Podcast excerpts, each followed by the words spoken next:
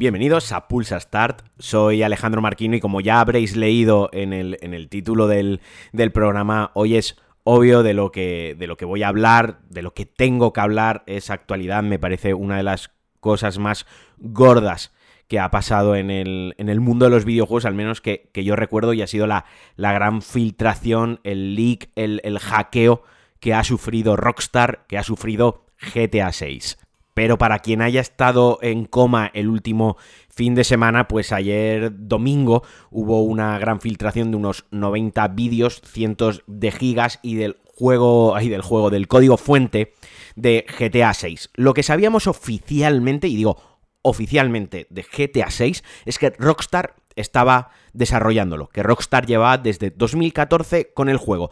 Esto lo informó, esto lo dio a conocer, lo comunicó Rockstar con un simple tweet. Y ahora luego guardaos esta información porque ahora luego volveremos a, a, ella. El resto era todo suposiciones y pequeñas filtraciones que siempre hay, ¿no? Rockstar es una de las compañías más grandes y cuando digo más grandes hablo de historia, hablo de IPs y hablo, por supuesto, del factor humano, de trabajadores, una de las más grandes de la industria. Por lo tanto, pues pequeñas filtraciones como o rumores como los que sabíamos de volvemos a Vice City, va a haber dos protagonistas, una protagonista femenina y otro masculino, los protagonistas iban a ser latinos, todo eso se sabía por rumores que venían obviamente desde dentro de la compañía, pero eran inocuos porque bueno, lo que le da un poco de vidilla a esto, ¿no? Es un nuevo GTA, cada, cada GTA marca un, un, punto de inflexión dentro de, de, de, la industria y de la historia de los videojuegos. Recordemos, GTA V sigue siendo uno de los tres juegos más vendidos cada mes, cada año, en cada país. O sea, la, la magnitud de, de, esta saga, la magnitud de Grande Fauto, es, eh, vamos, traspasa más allá de, lo que es en sí el entretenimiento de los, de los videojuegos. Entonces, obviamente, pues siempre hay rumores, siempre hay filtraciones, todos le tenemos muchísimas ganas al nuevo GTA, sea el que sea, y, y, estas cosas pasan. Y otra cosa ya es lo que ha pasado, que un hacker les ha, les ha reventado prácticamente todo lo, lo, que tenían. Es el mismo hacker que hace poco se coló, hackeó, eh, se infiltró, llamadlo como queráis, en los servidores de Uber, accediendo a un montón de, de, de información de la compañía. Bien, esta vez, pues, ha sido Rockstar y, entre otras cosas, también ha sustraído el código fuente de GTA V que ya se ha vendido o se, por lo que se sabe, porque obviamente aquí no hay información oficial. Si hubiese información oficial del hacker diciendo he hecho esto, pues bueno, lo trincarían enseguida, ¿no?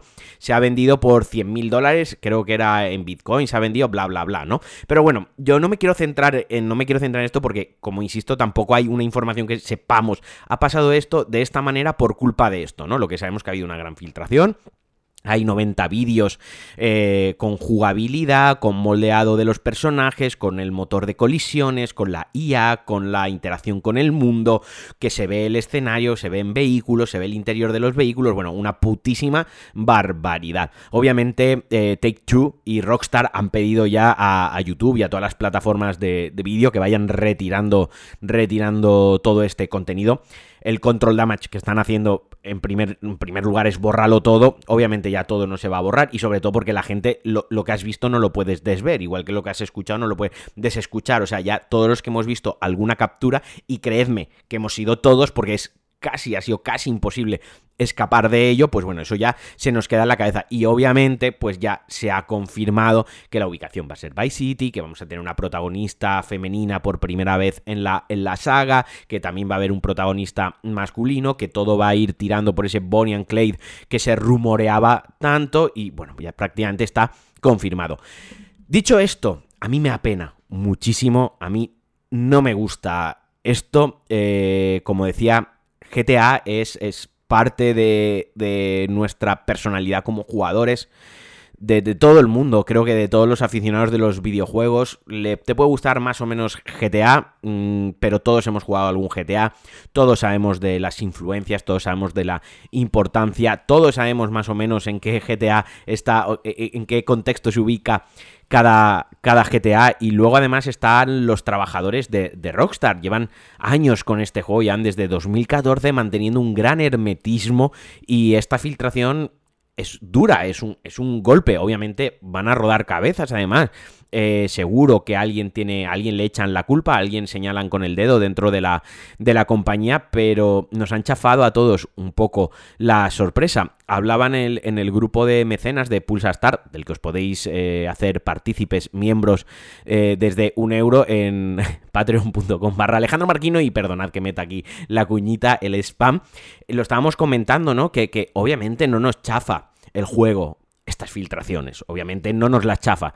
Pero sí que es verdad que Rockstar, y vuelvo a lo del tweet, eh, Rockstar te pone un tweet que te dice, oye, que estamos desarrollando GTA 6. Y el tweet es uno de los que más interacciones ha tenido en la historia de Twitter. Hace una semana Rockstar se cambió el color de la cabecera de su cuenta de Twitter y eso estuvo apareciendo en medios durante dos o tres días. Así que, lo primero, he leído, he leído a gente que trabaja en medios nacionales, gente que trabaja en prensa especializada de videojuegos, gente que, se dice de sí misma eh, especialista en videojuegos, redactor de videojuegos, decir, decir que esto está orquestado y que no nos olvidemos que las grandes compañías a veces hacen esto como campaña de marketing, no nos dejemos manipular. Tú, tú eres gilipollas. O sea, ¿de verdad crees? ¿De verdad eres tan ignorante? ¿De verdad desconoces tanto el sector, la historia de los videojuegos para creer que Rockstar, insisto, una compañía que te anuncia con un puto tweet, estamos desarrollando GTA 6 y ya está. Rockstar que suda de conferencias, que suda de eventos, que suda de lo que hagan los demás y te lanza un tweet y se monta un revuelo que con un puto tweet estuvieron dos semanas todos los medios mundiales comiendo de visita y de clics gracias a un tweet. Necesita hacer un leak de 90 vídeos con una versión super early, super verde, super alfa de su juego, que no habla bien del juego en realidad, porque luego están los mendrugos, los topencos, los, los idiotas que dicen, oh, qué mal se ve el juego, pero tú eres gilipollas, claro que se ve mal mongolo, que esto, esto, esto es una versión preliminar. Y que gente especializada diga que esto puede ser Rockstar que nos está manipulando y que lo está haciendo, pero a ver, alma de cántaro, a ver, por favor, papanatas, boca chancla, que si Rockstar quiere anunciarte algo, le es tan fácil como poner una puta imagen en negro con una fecha poniendo 10 de octubre de 2022 te dejan esa imagen ahí congelada y estamos hasta el 10 de octubre de 2022 todos sin hablar con nuestra madre, porque solo podemos pensar en el puto 10 de octubre de 2022 que sabe que te van a vender un tráiler guapísimo de 3 minutos y medio con un musicón, con unas imágenes, con unos planos cinematográficos, enseñándote a los personajes, enseñándote el juego y enseñándotelo todo lo que te quieran enseñar. Rockstar no es un estudio indie, no es el estudio donde trabaja tu primo Pepe que acaba de acabar un módulo de hacer videojuegos. No necesita estas mierdas Rockstar. Esto hace daño a Rockstar y nos hace daño a los jugadores. Nos hace daño a Rockstar porque también dentro del, gran equipo que conforma un estudio, hay gente que se dedica al marketing, hay gente que se dedica a la comunicación.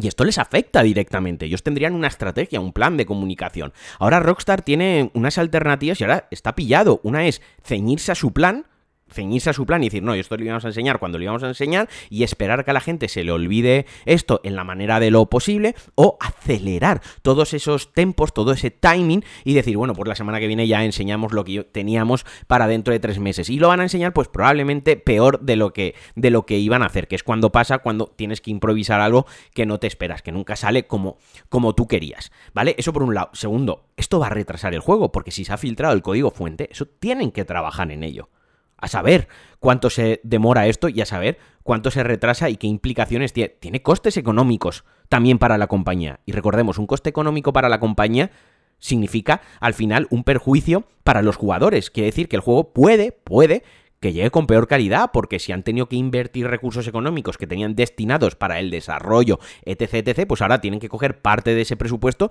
y destinarlo a arreglar esto y trabajar en el código y ver qué ha pasado, etc., etc. Entonces aquí los jugadores perdemos, la compañía pierde y el único que gana es el retrasado que ha hecho la, filtración, que ha hackeado a Rockstar, pues para enriquecerse, llenarse sus bolsillos o vete a saber tú, bueno, esto tiene pinta de que alguien la habrá pagado o que tendrá algún tipo de de, interés de, ese estilo. Pero desde luego es una persona que no ama a los videojuegos. Eso ya vaya de entrada que no, que no, que no ama a los videojuegos. Es una auténtica pena, como decía, esto es lo que hablaba yo en el, grupo de los mecenas no nos va a joder el juego, va a salir GTA 6, nos vamos a introducir eh, de en vía anal con toda violencia en el mundo en cuanto salga el juego, pero sí que es verdad que esto es como si hay una fiesta preparada para el viernes por la noche y no sabes la ambientación, no sabes el menú, no sabes cuáles van a ser el resto de invitados, no sabes qué música, qué DJ va a estar pinchando en la fiesta, la fiesta te lo vas a pasar bien, obviamente me voy a emborrachar, me voy a inflar a comer y me lo voy a pasar cojonudo con,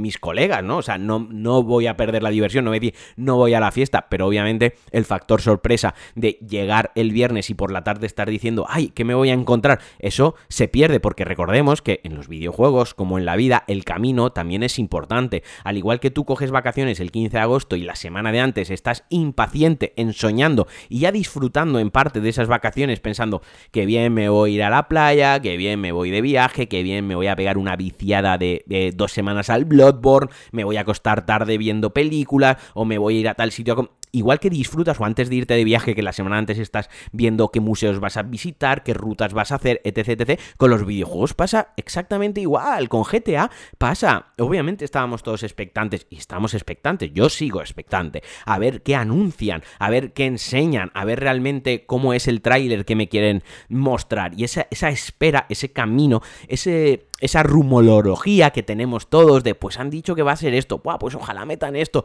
cómo molaría que, ¿no? Todo eso todo eso se lo ha follado el subnormal este, ¿no? Y es una auténtica, es una auténtica pena. Yo espero que, espero no, sé que Rockstar va, va a actuar con profesionalidad, con diligencia, sé que Rockstar ya estará trabajando en, en, una manera de atajar esto de la mejor manera posible, pero el resumen, la síntesis es que me da muchísima pena. Y bueno, siento que el podcast no haya sido de información y actualidad como tal, ha sido más un podcast de desahogo y de opinión personal, así que me gustaría, os agradecería si en los comentarios del podcast o por Twitter o por el grupo de mecenas me queréis hacer llegar vuestra opinión, queréis decirme si coincidís conmigo, si no estáis de acuerdo conmigo. Si no estáis de acuerdo conmigo me, me, me va a dar igual porque yo creo que tengo razón, aunque os diré que ok y os escucharé. No, es broma.